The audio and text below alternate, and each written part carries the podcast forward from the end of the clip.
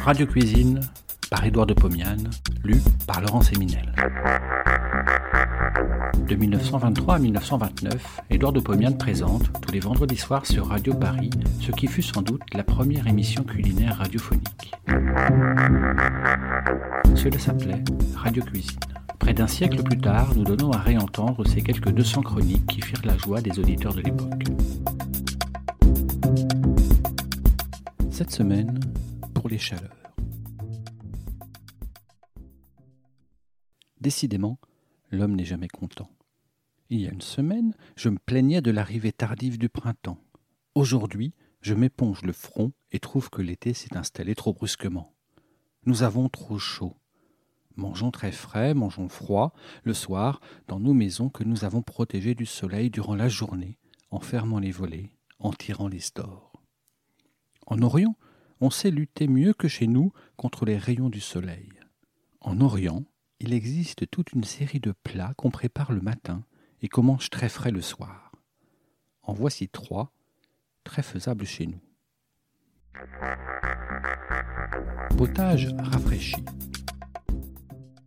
En Russie, on mange en été des soupes glacées. On les appelle kalatiets. Ce sont des soupes riches en crème et contenant des concombres, que d'écrevisses, de la tomate je vous ferai devant vous un sec de fantaisie, adapté à nos habitudes, à nos moyens. J'ai devant moi 750 g de tomates bien mûres, un concombre moyen, 14 g de semoule fine, 25 g de crème épaisse, un bouquet de cinq-feuilles et d'estragon. Je coupe les tomates en morceaux. Je les pose dans une casserole. J'y ajoute un demi-litre d'eau.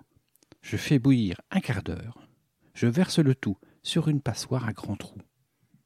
Je presse au pilon de bois. Je récupère tout le jus, toute la pulpe, en grattant le dessous de la passoire avec un couteau. J'ajoute à ceci un litre d'eau. Je mélange, je porte sur le feu. Je fais bouillir. Je sale et poivre légèrement.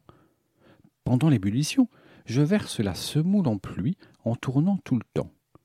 Je laisse bouillir dix minutes, en récipient découvert. Le potage épaissi. J'ajoute la crème épaisse, je mélange, j'enlève du feu, je laisse refroidir une demi-heure. Pendant ce temps, j'épluche le concombre. Je le coupe en deux, en long, j'enlève les pépins. Je débite le concombre en tranches très minces. Je hache les fines herbes, j'ajoute le tout au potage. Je verse ce dernier dans une boîte à lait. Je porte celle-ci au frais, soit à la cave, soit dans une petite bassine dans laquelle je fais couler de l'eau fraîche du robinet. Une heure avant de servir, j'entoure la boîte de morceaux de glace. Je rafraîchis. Je sers au début du dîner dans une soupière. En la voyant, mon invité fait la grimace. Du potage Par cette température Je lui en verse une assiette. Il goûte. Vous devinez sa surprise et sa joie. Pieds de veau en gelée.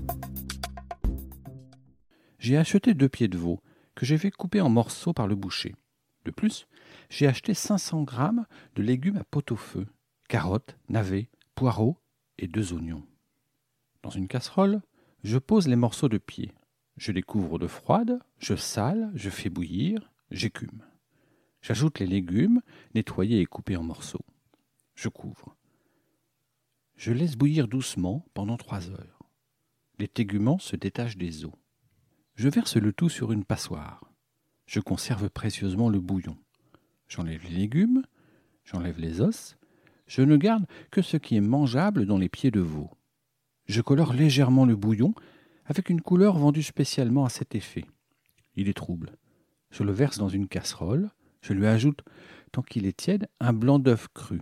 Je mélange, je fais bouillir. Le blanc coagule, tombe dans le fond en clarifiant le bouillon. Je verse ce dernier sur un linge bien fin, posé sur une passoire. Je reçois le bouillon clair. Dans un moule à charlotte ou un moule de fer blanc cannelé, évasé, je pose les morceaux de pied. Je verse dessus tout le bouillon. Je porte au frais jusqu'au lendemain. Au moment de servir, le tout est gélifié. Je démoule en retournant le moule sur un plat. Je sers en même temps une sauce vinaigrette très poivrée, très relevée, très riche en fines herbes. Aubergines à l'orientale. Je plonge quatre aubergines dans l'eau bouillante et les fais cuire un quart d'heure. Je les retire de l'eau chaude et les plonge dans l'eau froide. Elles sont froides, je les ouvre en deux, en long, à l'aide d'une cuillère, je les évide autant que possible. Je conserve la pulpe. Je pose les demi-aubergines dans une casserole. Je les arrose avec un verre d'huile d'olive, je sale, je poivre et les fais cuire à petit feu pendant 45 minutes. Pendant ce temps, je fais cuire dans très peu d'eau 300 g d'oignons coupés menus. Quand ils sont tendres, j'y ajoute la pulpe de 500 g de tomates que j'ai préparée comme celle du potage décrit il y a quelques minutes.